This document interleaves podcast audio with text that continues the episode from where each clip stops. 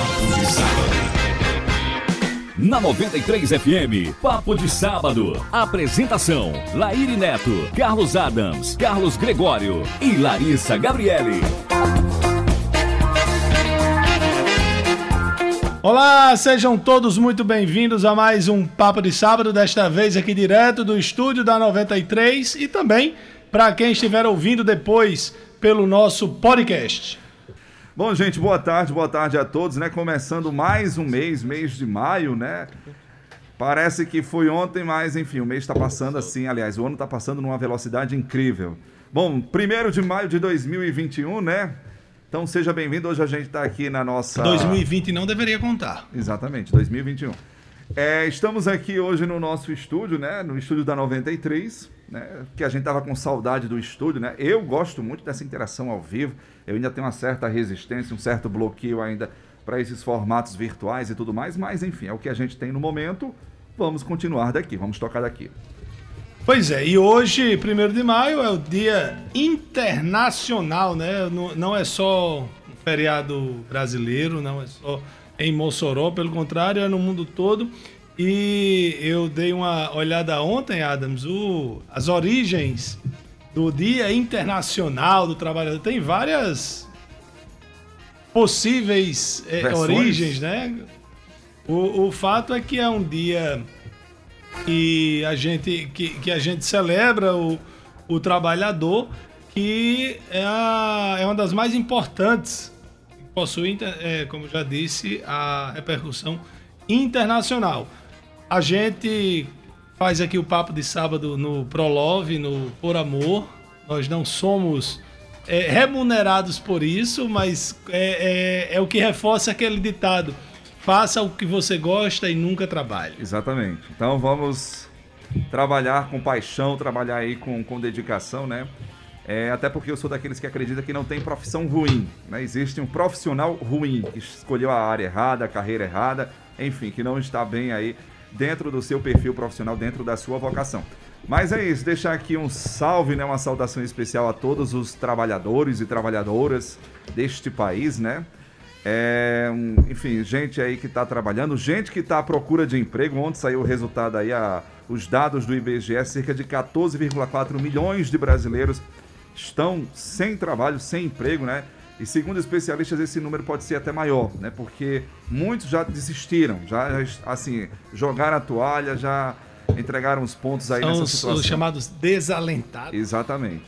Então Porque é forte, né? Desalentado, é um, um, amigo, é um dado, uma curiosidade. Quando você vê lá 14,4 milhões de desempregados, não quer dizer que não haja mais desempregados do que 14 milhões e meio, não. É porque são 14,4 milhões de pessoas que estão procurando e não estão achando emprego.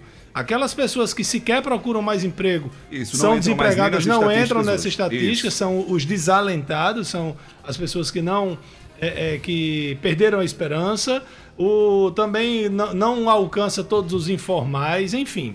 E a gente tem aqui um companheiro que tá todo suado. Chegou, eu não sei se o cansaço dele é da academia. Eu não sei se ele chegou ainda ou não. se ainda vai. Vou, ainda pretendo ir. Boa tarde aos ouvintes do Papo de Sábado, né? Que, que saudade que a gente tava fazendo no estúdio. A gente faz pelo Skype, pelo Zoom, mas nada como tá a sensação de estar aqui na rádio e estar acompanhando. Eu vim ouvindo o programa e hoje, 1 de maio, é o Dia do Trabalhador. Eu queria prestar homenagem e incentivar as pessoas que estão desempregadas. Essa semana na Bahia teve um caso de um, uma pessoa e o seu e o seu afilhado, o seu pare... é, família de Bruno e Ian, é, Bruno e Ian lá de Salvador, que eles foram pegos furtando carne de um supermercado. Não estou aqui julgando se isso é correto ou se é errado, mas eles estavam desempregados, eles, é, eles estavam desempregados, sem renda. E a versão que corre lá na Bahia é que eles foram é, pegaram eles, os seguranças do supermercado, e entregaram para traficantes e eles foram executados. Então, tantos pais e mães de família que no dia de hoje estão desempregados em casa, estão sem uma esperança, estão querendo trabalhar, estão querendo sustento, estão querendo comer e eu não tenho essa renda e, e, essa fatalidade lá na Bahia dessa justiça que foi feita fatalidade com as mãos. não, esse crime. Esse crime, né? Essa justiça que foi feita com as mãos, mas que deveria ter sido feita, deveria ter ido para a justiça, tantos e tantos casos aí, mas um, um, uma triste realidade e que é muito reflexo do dia de hoje. Você vê 14 milhões de desempregados e a fome, ela chega, castiga, dói, machuca. Então hoje dia do trabalhador, homenagem também para quem tá sem emprego, tá sem renda, mas não perca a esperança, graças a Deus hoje, hoje a gente vive novos tempos. Tá mais fácil ganhar dinheiro, eu acho, comparado aos dias de hoje com antigamente. Ah não, tá, hoje é mais fácil de se ganhar dinheiro, hoje, é, hoje a tecnologia ajuda muito, hoje as facilidades são muitas, Laíra. Acho que abrir uma empresa há 50 anos atrás era mais difícil do que abrir nos dias de hoje. Então hoje numa cozinha de casa muita gente começa a fazer um negócio, começa a vender uma refeição. Não percam a esperança. É, espero que isso tudo passe logo, espero que a economia volte a girar, que as vidas sejam preservadas, mas que a economia e os empregos sejam mantidos, porque é isso que sustenta as famílias. Pois é, hoje, 1 de maio, dia do trabalhador, né? É uma data também bem simbólica, principalmente para os brasileiros, que hoje marca os 27 anos, né? Isso da morte do grande Ayrton Senna. Foi uma referência e ainda é uma referência na questão aí da, do automobilismo mundial, enfim, o grande campeão da Fórmula 1, de outras é, fórmulas também, né? Enfim, não, não, lembro bem aí do início da carreira dele, mas é, a gente faz aqui esse registro, tá certo? 27 anos sem o Senna, né? E, enfim, parece que foi ontem, mas já, já se passaram quase 30 anos aí da, daquele domingo fatídico, né? Que ele faleceu, que ele bateu Vocês lembram o que vocês estavam Imola, fazendo? Imola, na Itália. Eu não lembro porque eu não era muito criança na época, né? Eu lembro, eu tinha 9 anos na época, agora eu acho que devia estar em casa. Acho que a morte mais trágica que eu lembro assim quando era criança foi o dos Mamonas Assassinas, que eu acompanhei, mas. Eu, eu lembro o que eu, eu estava. A gente tinha um apartamento no Vila Romana, lá em Natal, vizinho ao Midway, onde hoje é o Midway eu lembro demais. Tava assistindo a corrida esperando meus pais porque a gente ia almoçar fora. E. Um dia de domingo. Exato. As corridas Fórmula 1 sempre são domingo, né? E a e Mamonas Assassinas tem uma. Eu tenho uma curiosidade com relação a isso. Um fato curioso, né? Na verdade. Eu fui ao último show do Mamonas Assassinas em Brasília. Eu, quando eu morava em Brasília, quando cheguei do aeroporto, uns amigos meus vocês lembram de Mocó que nós entrevistamos? Sim. Sim. Mocó foi me buscar no aeroporto, numa Kombi de uma produtora de vídeo que ele trabalhava. Ele, Diógenes Dantas, que é jornalista, está em Natal de volta há muito tempo, e me levaram para esse show no Mané Garrincha, o show do Mamonas Assassinas.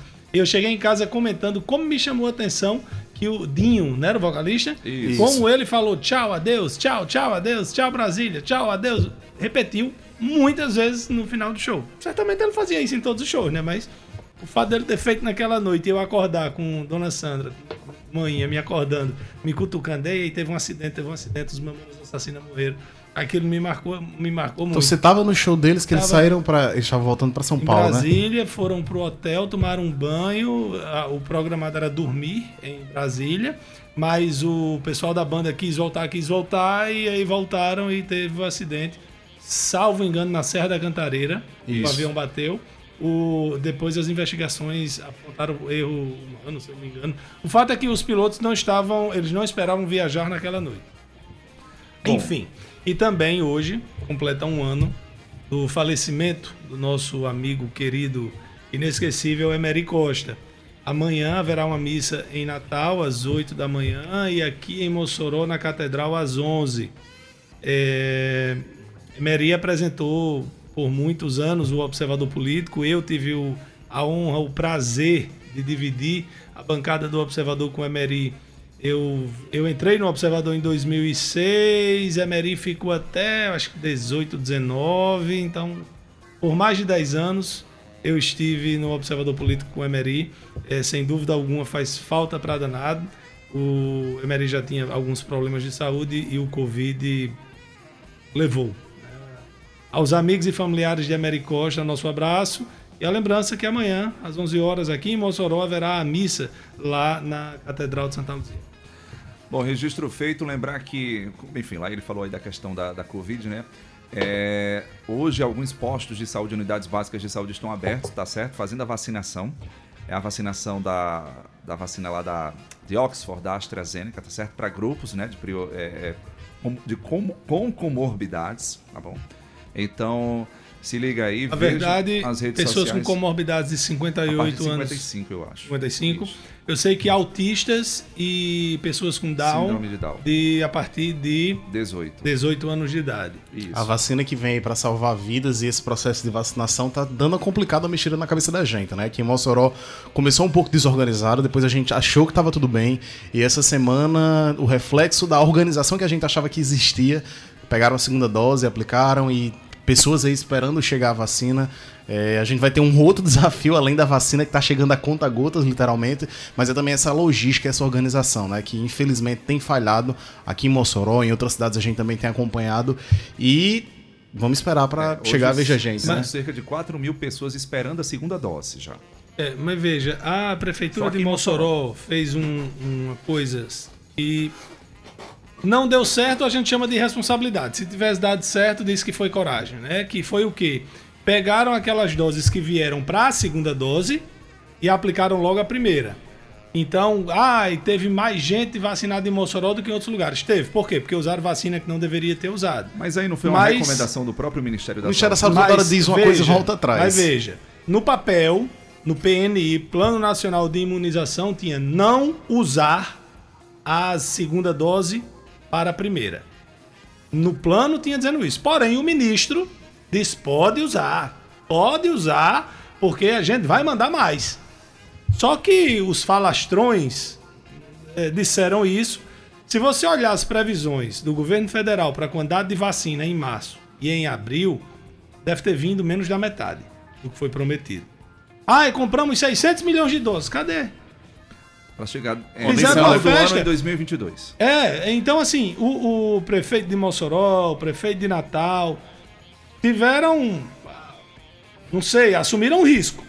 Assumiram o risco, pelo menos isso aí é a certeza. Assumiram o risco de pegar as doses que deveriam ser usadas só para a segunda dose para dar a primeira.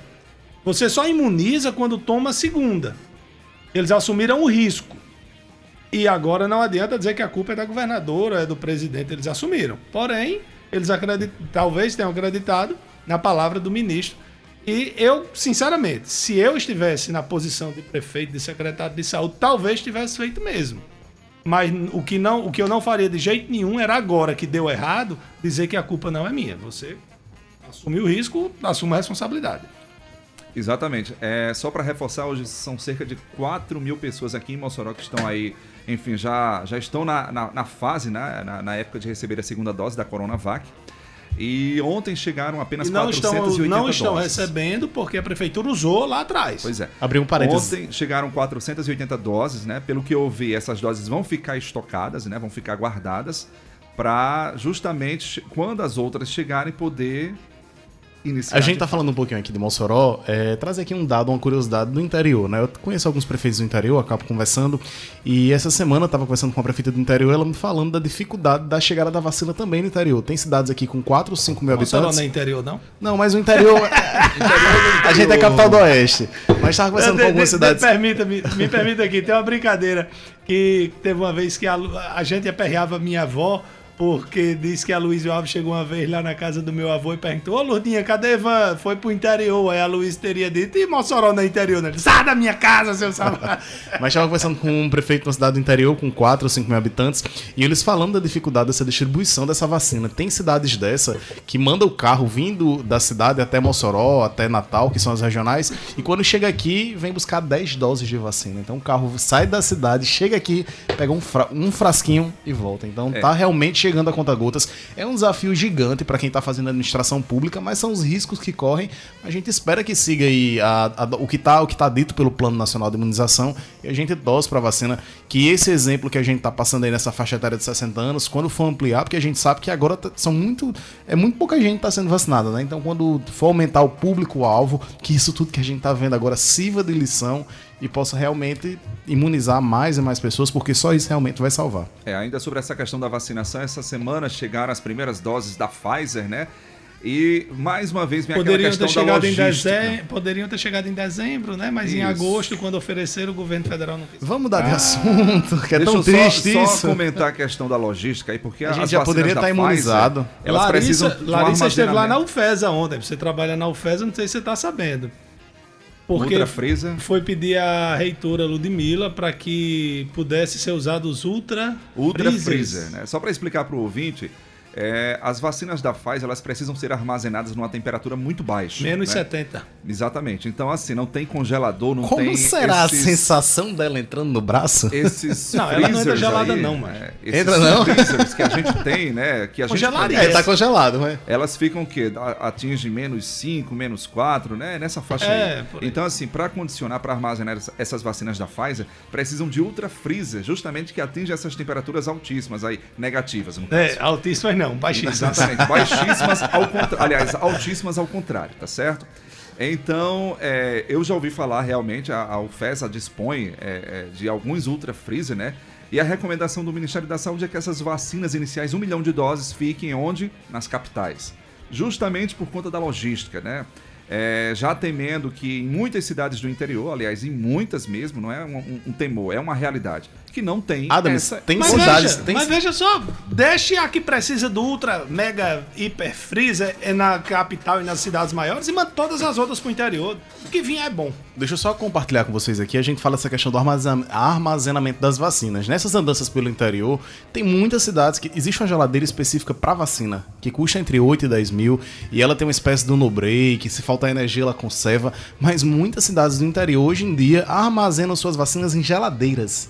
Geladeiras. Nem a, a- a- o freezer para acomodar as vacinas elas têm. Então, os prefeitos aí estão feitos loucos atrás de comprar essas- esses, esses refrigeradores, não esses mais potentes, de 70 graus negativo, mas pelo menos um equipamento que possa realmente armazenar as vacinas de forma correta, porque muitas cidades, isso é a realidade do Brasil, é geladeira que armazena vacina e isso infelizmente não pode acontecer, porque pode botar a correr aí isso que é tão sensível, né? Esse produto que é tão sensível. Pois é, é, na UFES, em relação a essa questão dos freezers, eu acho que tem dois ou três, filho? Eu não sei confirmar agora.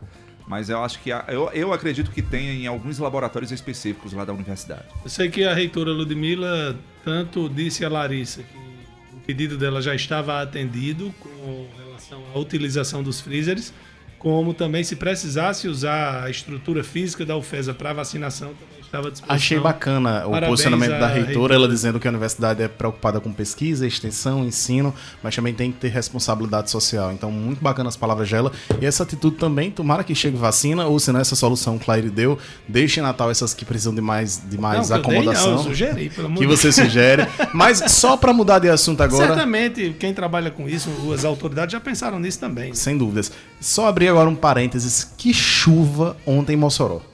Vocês, estavam- vocês acompanharam a chuva, assim, a chuva do Inclusive, nada. a gente tentou gravar o Fábio de sábado via Skype e não conseguimos. Né? A internet não ajudou. A chuva também não.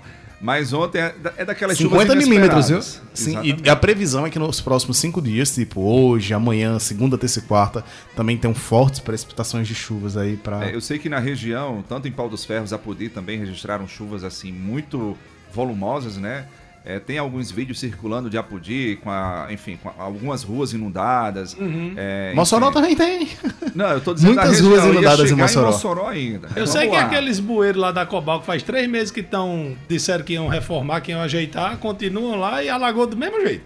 Teve É, diferença. aqui em Mossoró, uma concessionária teve um prejuízo, né? O teto cedeu. Foi, a Isso, terra a terra sal. sal. no- no- Mas não É, houve problemas. De, ninguém foi feridos, vitimado, prejuízos só financeiros, graças a Deus. Exatamente. Ah, eu ontem, essa semana, compartilhei com vocês no grupo uma notícia que eu, eu, eu tenho uma ideia de quando eu tiver velho. assim, eu já tô meio velho, mas quando eu tiver lá com minhas filhas estiverem maior de idade, encaminhadas aí na vida, eu tenho vontade. Eu penso hoje em vender tudo que eu tiver e morar num barco, morar num negócio assim longe, sabe? O motorhome. Aí, o, essa semana veio a notícia, um cara, um italiano que mora numa ilha na Sardenha. A Sardenha fica no, Mediterrâneo, entre a Itália e as Ilhas Baleares, ali, Ibiza, Maiorca, enfim, que já, já é Espanha. E o cara disse que há 32 anos ele mora lá, viu? Daqui a pouco a gente vai falar mais sobre saúde, que nosso convidado Pablo tá aqui, mas a, a... tô olhando para ele aqui e lembrei do cara, não sei porquê. Ele há mais de 30 anos disse que estava farto das coisas da sociedade. Que mais de 30 anos estava farto da, da, da vida da sociedade, do consumismo, da situação política na Itália. Aí ele ia, queria ir morar na Polinésia Francesa. E aí tava passando por essa ilhazinha lá no arquipélago de La Madalena E parou lá. Tinha um cara que era chamado Guardião da Ilha, tava, tava muito velhinho e foi embora. E aí ele morou esse tempo todo numa, numa num prédio que havia sido usado como estação de rádio na Segunda Guerra Mundial. Passou esse, esses 31, 32 anos lá. Já tentaram despejar o cabra não sei quantas vezes, mas agora alguém comprou a ilha e chegou lá. Bora, meu amigo, pega o beco, pega o É, beco. agora você vai ter que sair. Agora você imagina o cara que morou 32 anos numa ilha. Ele não vivia isolado da humanidade, porque turistas passavam por lá. Só não podiam se hospedar, acampar, e ele quem tomava conta, quem toma conta da ilha ainda. Mas imagine um cara que passou e saiu reclamando do consumismo, da política, da sociedade. 30 anos atrás vai voltar agora. Esse homem vai fazer uma besteira, não vai não? Vai entrar em depressão. Bom, vamos de música, né? Vamos, vamos com a Anitta. Vamos. Quem te viu, quem te vê. É, pois é, só Eu um digo isso porque eu já pedi algumas vezes pra tocar a Anitta aqui no programa e lá, não, tocar a Anitta. Não. Eu nunca gostei da música de Anitta, mas reconheço em Anitta uma puta empreendedora. Ah, É isso que mais me chama a atenção dela. Anitta, você não tem. Ó, só um- vamos atrasar um pouquinho essa música, porque aí já faz a introdução da música. Anitta, ela não teve um pai rico, ela não teve um marido famoso, ela não teve um irmão influencer. Ela, Gregório sempre foi louco por Anitta, ele sempre comentou. Acompanha a Anitta desde o início. Eu não gosto das músicas de Anitta porque a letra não me, não me atrai, ponto. Mas essa de agora, Girl From Real, bicho, que produção. Tem tudo pra essa mulher estourar mundialmente, viu? É isso aí. Anitta, que em 2012 tava tocando no Réveillon do Piscinão de Ramos. Gravou o clipe que, na minha opinião, vai estourar pro mundo todo. Pode ser que eu não acerte. No Piscinão de Ramos. No Piscinão de Ramos. Partiu, Anitta. Papo de sábado. A gente tá de volta aqui com. Voltando? Voltando, né? Depois de Gil, de Gil From Hill e de Anitta, o lançamento dela. E lá ele tá postando que ela vai estourar aí a, a nível mundial, vai bombar. A gente tá recebendo aqui nos estúdios da 93 FM Pablo Santos, Pablo Damião, que é empreendedor aí nessa área de plano de saúde, que vem falar com um pouquinho da gente de como é que tá se comportando esse mercado. A gente tá vivendo um momento sem precedentes na história recente da humanidade, nessa pandemia, e tem muita gente aí utilizando o plano de saúde, dependendo da saúde. Eu queria também abrir o espaço aqui, a gente falando um pouquinho de saúde. Eu tenho uma amiga, grande amiga minha, ela é minha manicure, inclusive, Joelma. Ela tá internada, entubada na UTI do Hospital São Luís. E a família dela tá precisando de ajuda aí de aproximadamente 8 mil reais para comprar um medicamento. É, Quem puder fazer uma doação, vou passar aqui o Pix, que é o CPF da Francione Ferreira de Souza. A família dos 8 mil já conseguiu aproximadamente 6 mil reais. E a gente sabe que tá passando por um momento bem delicado.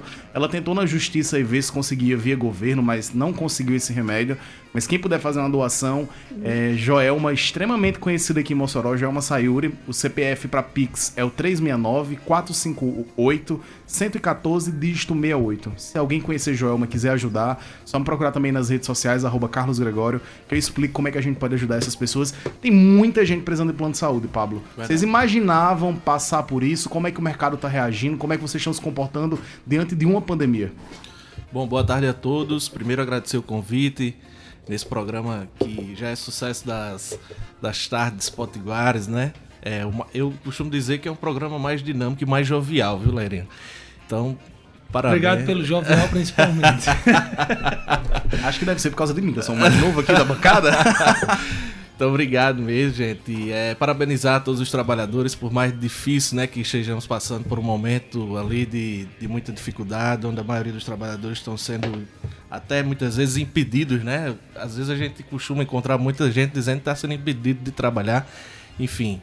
Mas é, a gente sempre, eu, eu fiz uma postagem mais cedo nas minhas redes sociais dizer que a gente sempre encontra motivos para comemorar e para sorrir. Eu acho que é, o brasileiro em si tem esse perfil né, de, de muito resiliente e hoje é um dia assim para comemorar. É, e com relação à, procura de planos de saúde, realmente assim a gente vive esse momento que a humanidade, principalmente, principalmente a nossa, a nossa geração, jamais imaginou viver, né? É, e naturalmente isso veio aí com um crescente número de, de procura realmente de pessoas é, buscando se cuidar mais, né, se prevenir. Então, consequentemente, busca, a busca pelo plano de saúde tem sido uma crescente aí não só aqui no nosso estado, na nossa cidade, mas em todo o Brasil. Bom, eu tenho visto muito o essa, na pandemia muita gente procurando o setor de saúde, é, se preocupando em ter plano de saúde. Tem um efeito colateral interessante na pandemia que é a prática de esporte. Eu vejo muita gente praticando Verdade. esporte. Eu imagino que no setor que você atua também tenha havido uma, uma, um forte aumento na busca por planos de saúde, não? Isso, com certeza. Assim, hoje, é, agora, né, recentemente, a Agência Nacional de Saúde, a ANS, que é a agência que regula o setor, é, noticiou o maior número desde 2016, né? O Brasil atinge aí 48 milhões de usuários em planos de saúde, é, 22% de taxa de cobertura, né? Ainda é, se fala muito do acesso, né, da dificuldade, da questão orçamentária, então é uma dificuldade realmente, principalmente num, num momento como esse, onde a economia tem sido de forma brutal atingida, mas atingimos aí esse recorde de beneficiários que, que já, não, já não crescia a esse nível desde 2016. É, e aí, como o Lairinho colocou, essa questão da prevenção é algo que está muito à tona, né? A gente vê Mossoró principalmente aí é, pedal, é, atividade de, de, de, de crossfit, enfim. É, o pessoal buscando realmente se cuidar, porque foi uma das coisas que foi levantado aí em meio a essa pandemia, a necessidade de se cuidar, né? De, de, de cuidar da sua saúde. É, e aí as pessoas têm buscado o plano de saúde também como uma alternativa a isso, né? É, a essa prevenção, tá? Me tira uma dúvida. Como é que tá essa questão de carência? Um exemplo. É, muita gente hoje está temerosa dessa questão do Covid, né? Ah, fui positivado de Covid, não tenho um plano de saúde, tenho medo de precisar de uma UTI. Quando você faz o plano de saúde, você já tem direito à assistência de urgência e emergência, já está cumprindo o Covid, tem uma carência. Você pode explicar um pouquinho mais disso? Que acho que muita gente tem essa dúvida e às vezes fica com medo de ficar refém assim da regulação do setor público. Verdade. É, como é que tá essa questão da carência e o Covid especificamente? Então, Gregório, é, hoje a, a, as operadoras, elas, a agência regula o setor de maneira muito forte, então existe um, um padrão de carência a ser seguido. A maioria das operadoras com posicionamento de mercado tem, tem liberado tem, tem, tem liberado as carências em, algumas, em alguns procedimentos mais simples, né? Porque isso aí também impacta diretamente no orçamento das operadoras. Então, é, os procedimentos de Covid como internação, sendo objetivo aqui na, na resposta, é, a, dependendo, se você não tem plano, tá? Se você nunca teve plano, o, o ouvinte que está tá acompanhando é, nunca teve plano de saúde, fiz agora. Ele vai ter acesso com 24 horas à urgência emergência. Então, se ele precisar ali de um atendimento de, de emergência, ele pode ir na rede credenciada e ser atendido, né? E ele tem, por lei, até 12 horas para ser para tirar daquela urgência. E aí após isso ele vai ser atendido dentro da, da carência contratada, que aí é, a carência é muito variada de acordo com a regra comercial de cada operadora, tá? Então, hoje, hoje funciona dessa maneira. É, de fato, é, é, as carências é algo que, que a gente sempre coloca de uma, de uma maneira muito é, é, é mais clara para o consumidor, porque às vezes as pessoas realmente só buscam, né? É, infelizmente, ali o acesso quando está precisando e tal, e isso é uma complicação. E sempre tem esse realmente esse período ali que é preciso esperar para poder utilizar. Uma coisa que a pandemia também trouxe, só entrando rapidamente nesse, nessa questão, é a necessidade de readequação de quem já tem plano de saúde. Né? Então, muita gente é, nos procura para fazer o famoso downgrade, né, que a gente chama, que é exatamente sair das condições que estão e tentar ver ali a possibilidade de, de baratear, né, é, o seu custo com um plano de saúde. Então isso é uma coisa também que foi muito forte durante a pandemia. Pois é, eu ia me, justamente... ensine, me ensine como é que baixa o custo do plano de saúde? Não, eu ia comentar justamente sobre isso, Pablo, porque assim, você falou que 49 milhões de brasileiros têm, né, essa, essa parte do plano, do seguro de saúde e tal. Outros 150, 160 milhões não tem, muito provavelmente. Aliás, com certeza não tem porque não podem pagar. Né? A, a realidade é essa. E esses que têm, esses 49 milhões, eles ficam realmente muito raivosos a cada ano quando vê, por exemplo, os reajustes, né? Verdade. Eu, eu tiro isso por mim, né?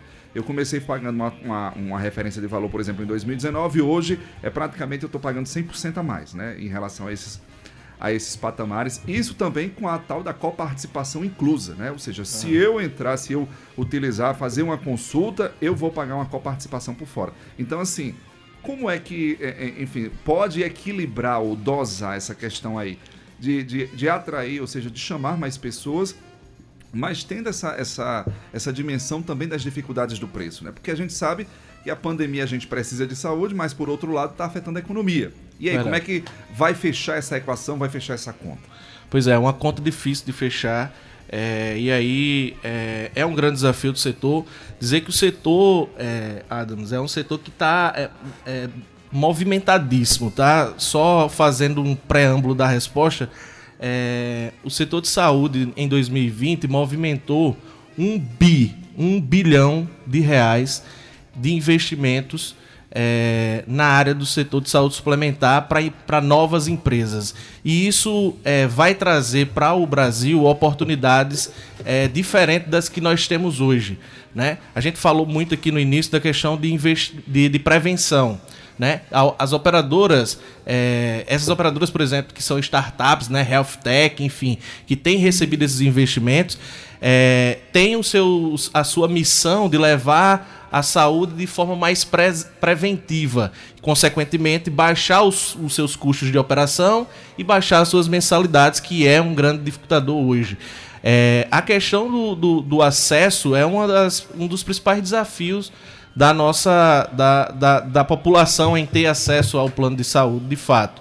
É, por outro lado, existe ali também é, o aumento né, no custo com a assistência pelas operadoras. Hoje a gente sempre ouve muito falar, né? Luva subiu, é, enfim, máscara subiu, a gente viu ali é, os insumos subindo de uma maneira absurda.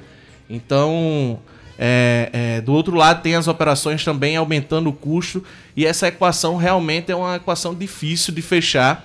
Mas eu quero dizer que no- nos últimos anos as operadoras, de um modo geral, vêm vem, é, é, tentando baixar os seus os, os custos né, com a operação, com, com- trazendo também para os usuários né, uma utilização mais é, consciente, né, é, é, de modo que as pessoas possam realmente utilizar de, de uma maneira mais preventiva, ou seja, deixe de utilizar ali só na, na hora é, onde, onde já. de uma forma É onde realmente necessita, preventiva né? e Porque não tem- curativa, Tem né? pessoas que utilizam assim por brincadeira, né? Assim, ah, eu tô pagando, eu vou ali só fazer assim por. Eu dou lucro a plano de saúde. Eu tenho até medo de morrer um dia por minha ignorância de não querer procurar médico. Eu, eu só vou para médico em último caso. Mas eu conheço gente que dá um chute na, po- na ponta da porta. Ai, vou pra UTI, tenho que pra UTI, tenho que me internar. Não, tem pessoas que realmente faz- é. levam essa máxima. Não, eu tô pagando o plano, então todo mês eu vou lá fazer um exame de sangue. E essa mudança né, na cultura da, da, da utilização, ela tem sido um fator importante para que reduza o custo com essa assistência, reduza o custo com essa assistência às vezes desnecessária. A gente tem diversos fatores aí, né? Tanto a- a- o mau uso, né, realmente ali, as pessoas que utilizam de maneira desmoderada, tem também ali as fraudes e tal, que são noticiadas ano após ano, né? De fraudes, enfim. É, mas, mas isso tudo, as operadoras têm, têm se ligado muito para reduzir né, esses custos, para na ponta o consumidor ter acesso de uma maneira muito mais vantajosa. É, e eu digo a vocês que de 2020, assim, é, nessa- durante essa pandemia, as operadoras têm sim diminuído os custos das mensalidades. Depois eu vou falar com fazer a Irinho para fazer a mudança do plano dele. Eu ia fazer uma pergunta a você agora nesse sentido. É, eu tenho 31 anos. É, muita gente tá ouvindo o programa. Muita gente. Ah, sou de 89. Muita gente tem a curiosidade de saber os valores dos planos. Tem medo, assusta. Uma pessoa na faixa dos 30 anos, quando- a partir de quanto ela consegue aí, hoje em dia, ter um plano de saúde que dê cobertura aí, que. Enfim, aí, um plano aí nessa É, faixa um de preço. plano, um plano Básico. completo, básico, vamos dizer assim, né? Porque tem os critérios de abrangência e tal, e cada vez mais a gente tem, tem se voltado muito para essa avaliação, né? De onde a pessoa mora, onde a pessoa utiliza. Às vezes a pessoa chega pedindo um plano nacional e o cara não sai de Mossoró. Né? É, não, então é, a gente tem sempre buscado entender um pouco do perfil do consumidor para ofertar realmente a melhor condição é, dentro de um cenário que a pessoa realmente consiga encaixar ali no orçamento. Hoje, uma pessoa de 30 anos consegue ter acesso facilmente a um, a um plano por 250 reais. 230 reais. Você não então, assim, 30, né? É, nas, nas, nas condições de que. É, uma coisa que Adams falou da questão da coparticipação, que já foi um tabu muito grande da, da do, dos consumidores de plano, e hoje a gente cada vez mais mostra que é uma forma de reduzir a mensalidade, porque os planos sem coparticipação eles acabam sendo maiores em virtude da, das operadoras não terem ali uma regulação do custo, né? É, então é um fator de moderação ali da utilização e gera uma previsibilidade para as operadoras, barateia esse, a questão do custo imediato e nas renovações dos reajustes, que é uma coisa que também que você colocou, que a coparticipação ajuda muito. Então, a gente nesse desenho, né, do perfil do cliente, a gente sempre faz alguns questionamentos, né? Se, se o cliente tem alguma comorbidade, que precisa de alguma utilização, se faz algum tipo de tratamento e tal, que, que é, é, é, ele tem aquela utilização mais ali é, frequente, frequente, né? É, e aí a gente sempre coloca ali para um plano onde ele melhor se encaixa. Mas hoje, repito, as operadoras têm empenhado esforços porque viu que é uma necessidade reduzir esses preços, reduzir acesso, porque tem concorrências aí é, na porta batendo o tempo inteiro, né? Verdade. Hoje em dia, né, você tem uma corretora de planos de saúde, né? Uma corretora voltada para essa questão. São quantos planos assim que vocês conseguem, vocês têm, vocês têm na carteira para oferecer para os clientes de vocês? Quantas operadoras? Olha, hoje a gente atua com mais de 42 operadoras, é, porque a gente tem uma atuação para todo o Brasil. Mas aqui no Rio Grande do Norte, hoje a gente tem acesso a sete operadoras é, locais, né? Então, assim, que tem atuação nacional, mas que nos atende localmente. Então, a, o consumidor hoje tem acesso a um leque de opções muito interessante. Como eu estava dizendo, o Rio Grande do Norte, Gregório, ele, ele foi o, o, o, o, esta, o segundo estado que teve a maior variação de beneficiários de 2020 para 2021. Foram incrementados 23 mil novos usuários nesse último ano. Então, assim, só perdeu para o Maranhão, se eu não me engano. Então, é, uns, é, estão chegando grandes é, operadoras aqui no estado, fazendo grandes investimentos. Isso também ajuda né, a economia do estado. Aqui em Mossoró também chegando novas operadoras. Então, quanto mais é, é, é, portfólio ali, né? Quanto mais operadoras, quanto mais opções, mais acesso, porque a concorrência acaba aumentando ali. E é algo que a gente, como corretor, como vendedor, né? É, é, é, vê acontecer na prática. Né? As operadoras ali degladiando entre si para conseguir aquele consumidor, muitas vezes. É, eu digo muito que o mercado de saúde suplementar virou um commodity, né? São as mesmas coisas. Assim, as ofertas, o, o produto é o mesmo. Então, é, o que vai diferenciar ali é a abrangência, é a segmentação, o tipo de contratação, se é para empresa, se é para pessoa física, mas a rede é a mesma, né? Enfim, os acessos são os mesmos e essas opções que a gente está tendo aqui no estado e principalmente aqui em Mossoró vai favorecer muito o acesso para as pessoas que não têm plano e para as pessoas que têm plano, viu, Lairinha? Já uma outra deixa aqui fazendo um CTA com você é, ter acesso a, a, a, planos mais baratos, viu? A gente vai conversar sobre esse, essa questão do downgrade, né? Se você tem o um upgrade, a gente vai falar do downgrade agora. Vamos ter música, daqui a, a pouco a gente já, volta. Papo de sábado. Na 93 FM, Papo de Sábado. Apresentação: Laíri Neto, Carlos Adams, Carlos Gregório e Larissa Gabriele. Estamos de volta com mais um Papo de Sábado aqui no terceiro e último bloco. Estavam mangando de mim aqui dizendo que eu pago caro plano de saúde. E Pablo disse que ia fazer o downgrade aqui, para eu pagar mais barato. Eu quero saber se vai ser 49 reais. Existe plano de saúde de 49 reais, Pablo? Para quem tem mais de 40 anos? 42. Devia ser assim, 41 anos, 41 reais. 42 anos, 42 reais.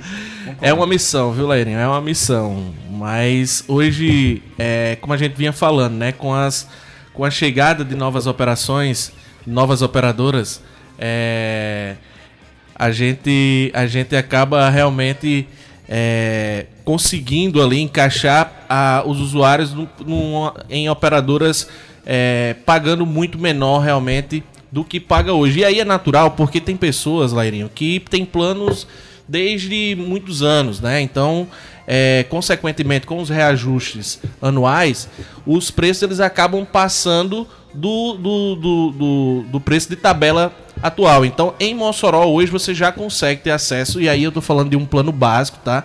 Plano ali ambulatorial que vai dar direito a consultas, exames básicos e tal, a partir de 58 reais.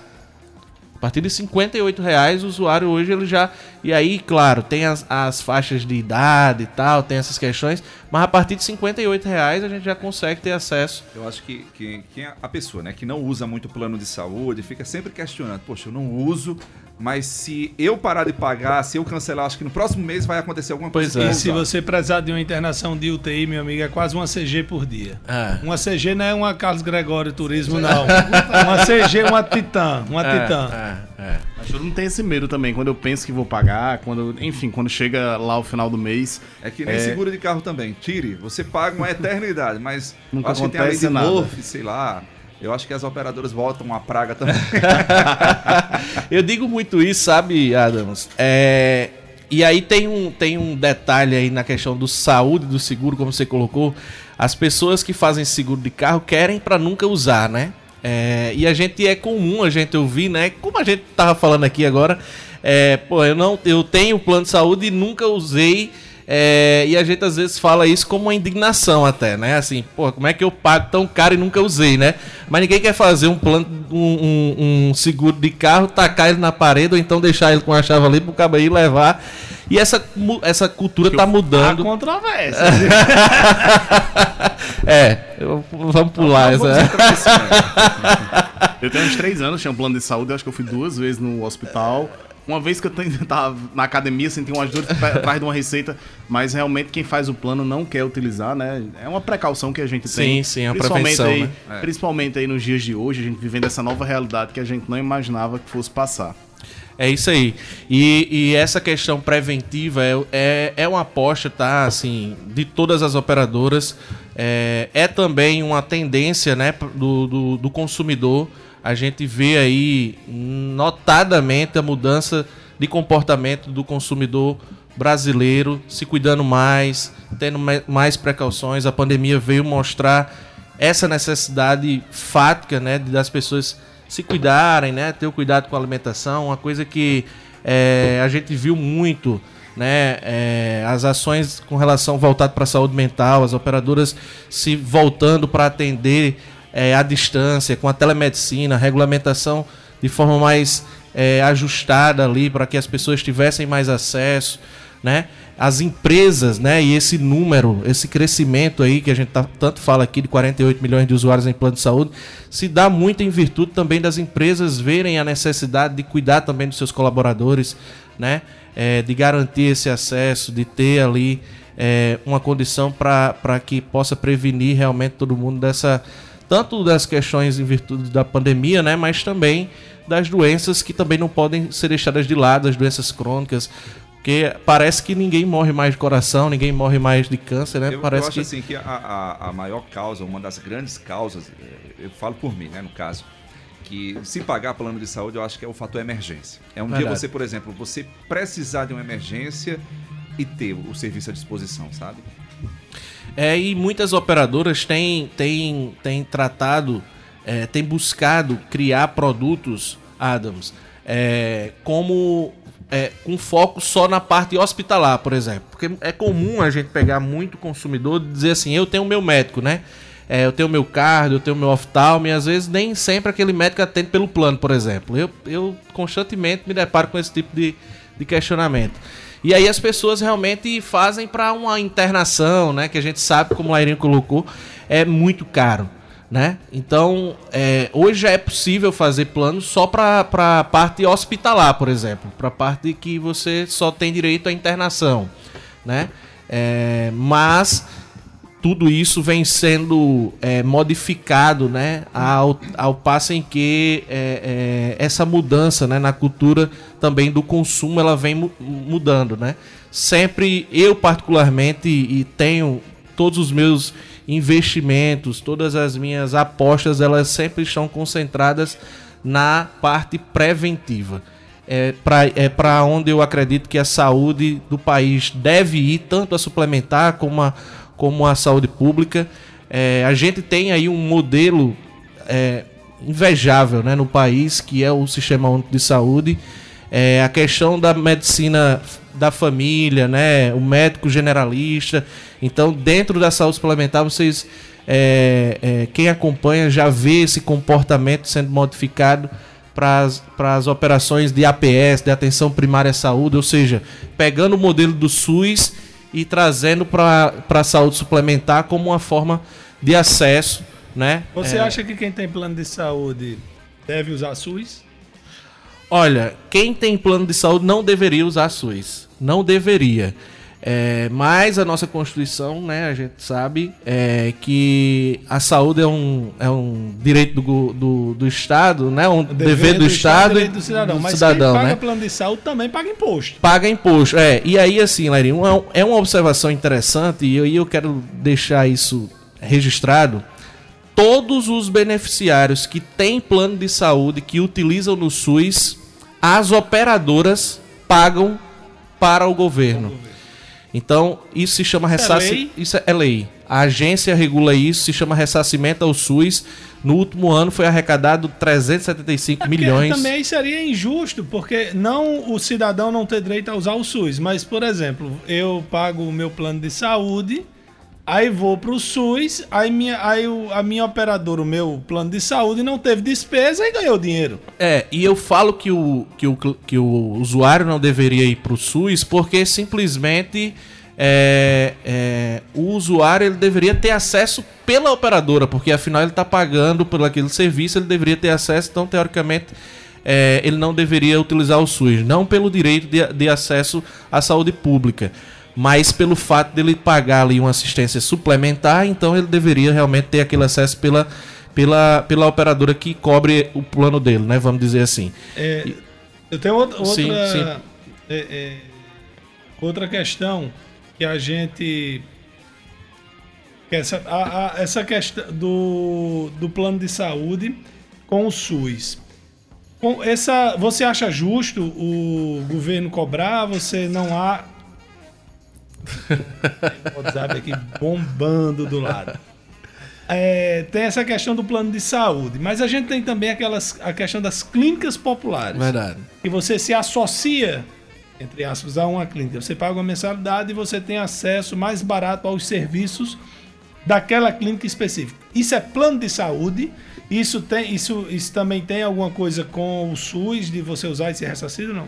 Então, cada vez mais tem crescido também né, essa, essa, essa possibilidade das pessoas é, terem acesso é, à saúde de uma maneira com, com, valores mais acessíveis, vamos dizer assim. Né? E aí tem crescido muito no país, na nossa cidade também, é, as clínicas populares e os cartões de desconto. Hoje, incrivelmente, a mesma quantidade que existe em, em planos de saúde de usuários, hoje 48 milhões de usuários. E existem hoje no Brasil 45 milhões de usuários em cartões de desconto. E certamente também tem gente que tem os dois, desses isso, planos de saúde isso, mais baratos que dá verdade. acesso a menos coisa, né? Exato. E aí, assim, é, naturalmente, as pessoas que não, não, não podem, né, enfim, ou por questões outras, é, não têm plano de saúde, enxergam nessas empresas, né, nessas operações, a possibilidade de ter acesso à saúde de uma forma mais vantajosa, né? Que pagam uma mensalidade de 20 e poucos reais, de 30 reais e têm acesso a consulta mais barato, a procedimentos mais baratos, enfim. É um, é um setor que vem crescendo muito no Brasil.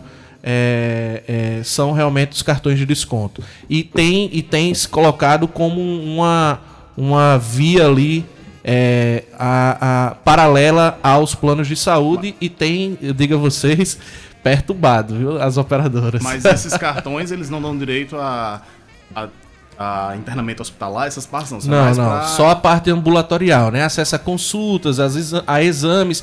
É muito mais. É um Mais cartão de básico, desconto mesmo, né? Um cartão de desconto. É aquelas pessoas que não podem pagar 200, 300, 400 reais numa- num plano de saúde e pagam um valor mensal para ter uma consulta ao invés de uma consulta particular hoje, sei lá, 300 reais, ele tem acesso a uma consulta por 100. Entendeu? Então é realmente para aquelas pergunta. Muita gente às vezes criticava, ah, o plano de saúde não deu esse exame, não deu aquilo. Antigamente isso era muito comum, É. né? Que não, o plano não cobre isso, não cobre aquilo. Como é que é essa questão de cobertura? Você acha que com a concorrência, hoje os planos estão mais flexíveis, a tecnologia também avançou e diminuiu um pouquinho dos custos, mas o plano de saúde ainda tem criado algumas dificuldades para algumas áreas específicas. Como é que você está vendo essa questão da cobertura? Olha, a, a, a questão do acesso né, aos procedimentos, a- a- é, naturalmente, assim, o setor, existe a, a, a ANS, que é a agência que regula o setor. Então as operadoras elas não podem nem, nem de longe ali fugir disso, né? Então existem prazos hoje, é, existem resoluções normativas que as operadoras são obrigadas a seguir para conceder naquele prazo o atendimento ao usuário, seja o exame, seja a consulta, enfim. É, então, dito isso, cada vez mais o acesso à informação ao consumidor tem forçado as operadoras a garantir esses procedimentos de uma maneira mais célere. Né? Então, as pessoas elas sabem É o diabo da rede social. Pois né? é. então, Lairinho, quando, quando a agência inclui novos procedimentos, né, que no rol de, de, de procedimentos da, dos planos de saúde, o, o Jornal Nacional anuncia logo, né? Então as pessoas estão mais conectadas. Imagino que agora nessa questão do Covid, quando disseram, vai ter que ter o exame. Pois é, pois é, exatamente. E Foi o caso do, do, do exame do teste rápido, do IgG, do IgM, enfim. Logo que foi liberado, o número catapultou, né? De pessoas que, que buscaram é, é, esse procedimento. Então, assim, o acesso à informação, Gregório, ele é um fator importantíssimo para que as operadoras cada vez mais é, acelerem ali o processo de atendimento do usuário, tendo em vista essa regulamentação. Então, assim, existe algumas que é mais trabalhosa, existe as mais fáceis, né? Esse acesso, a, a- a questão da tecnologia ajudou muito, então as pessoas, eh, os usuários, eh, todas as operadoras praticamente têm acesso através de aplicativo das operadoras, né? Solicita tudo digitalmente. Pois não. é, tudo Eu carteira digital. Mostra lá. Gera o QR Code, É, né? isso. Gera o token e tal. Então, isso tem também facilitado muito a comunicação, porque, enfim, antigamente era tudo é, por meio Impresso. físico, né? Impresso, leva para não sei para onde, Todo solicita autorização, assinatura, lá se vai. Então, isso dificultava muito. Ó, tem aqui, a gente já tá no final do programa, tem mais dois minutinhos só.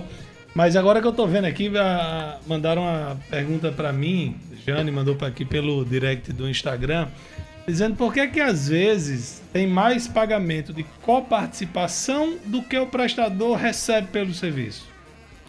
É, pelo que eu tô entendendo, a pergunta dela é assim: eu pago co- coparticipação mais do que é o cabra lá que tá fazendo o meu atendimento recebe. É, assim, vamos. é, a questão da coparticipação, os valores da coparticipação, tem um. Tem um. Tem uma, uma coisa aí que é muito interessante, e aí isso acontece é, em virtude do, do acúmulo né, da, da cobrança desses valores.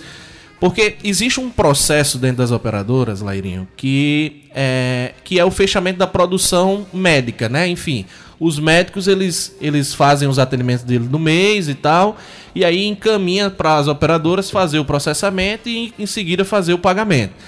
E aí esses, é, essa- essas, essas, essas guias, né? Enfim, esses, esse, esse faturamento, essa produção, ela é processada de acordo com o envio do médico. Então, se, se o médico realiza uma consulta hoje e ele só vai encaminhar para a operadora é, em junho, por exemplo, essa utilização daquele usuário, aquela consulta e tal, ela, é, é, ela só vai ser cobrada no, no mês seguinte. Então, às vezes, acontece muito de acumular a coparticipação pelo uso dos, dos meses anteriores. Então, é comum vir coparticipação até três meses após a utilização do Isso. usuário. Até quatro meses. É, então assim, isso varia muito de acordo com a entrega da produção do médico à operadora. Pablo, a gente tá encerrando aqui o programa, né? Já uma hora, prazo estourado. Sim. Queria que você definisse aí com poucas palavras por que, que a pessoa tem que ter um plano de saúde nos dias de hoje, assim, pra você. Por que, que isso é tão importante e por que, que a pessoa tem que ter um plano? Olha, é, hoje o plano de saúde é primordial pelo fato da prevenção, como eu falei. É, prevenir é sempre a bandeira, Gregório, que eu vou levantar é, pra, como uma forma de, de, de a gente ter ali uma condição melhor e uma sobrevida maior, né, é, como ser humano. Então, a pessoa hoje deve ter um plano de saúde. Quem pode ter um plano de saúde? Primeiro, para não depender ali né, das dificuldades que a gente sabe que enfrenta com a rede pública de saúde. E, se- e- e- e em segundo, e eu colocaria ainda como primeiro lugar, a questão preventiva, né? Porque é, cada vez mais a gente vê a necessidade da- das pessoas se cuidarem, né? E de fato ter ali uma condição de sobrevida melhor, com uma melhor, melhor qualidade de vida, enfim. Então, prevenção, esse é o caminho. Sempre prevenir. Beleza, então. Bom, Pablo, obrigado aí pela participação, tá certo? Parabéns aí pelo trabalho. Vamos embora, né? Curtir o feriado. Bom, é isso, gente. Na sequência vem aí o meu amigo Railson Carlos, que já está ali meio concentrado. Acho que está fazendo a programação dele.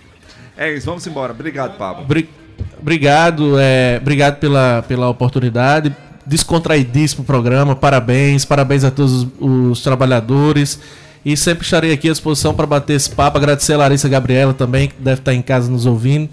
É, mandar o meu abraço para ela. E é isso, vamos. Bom feriado a todos, se cuidem, saúde e prevenir é o melhor caminho. Sempre. Valeu, galera. Até o próximo papo de sábado. Até o próximo podcast. Valeu!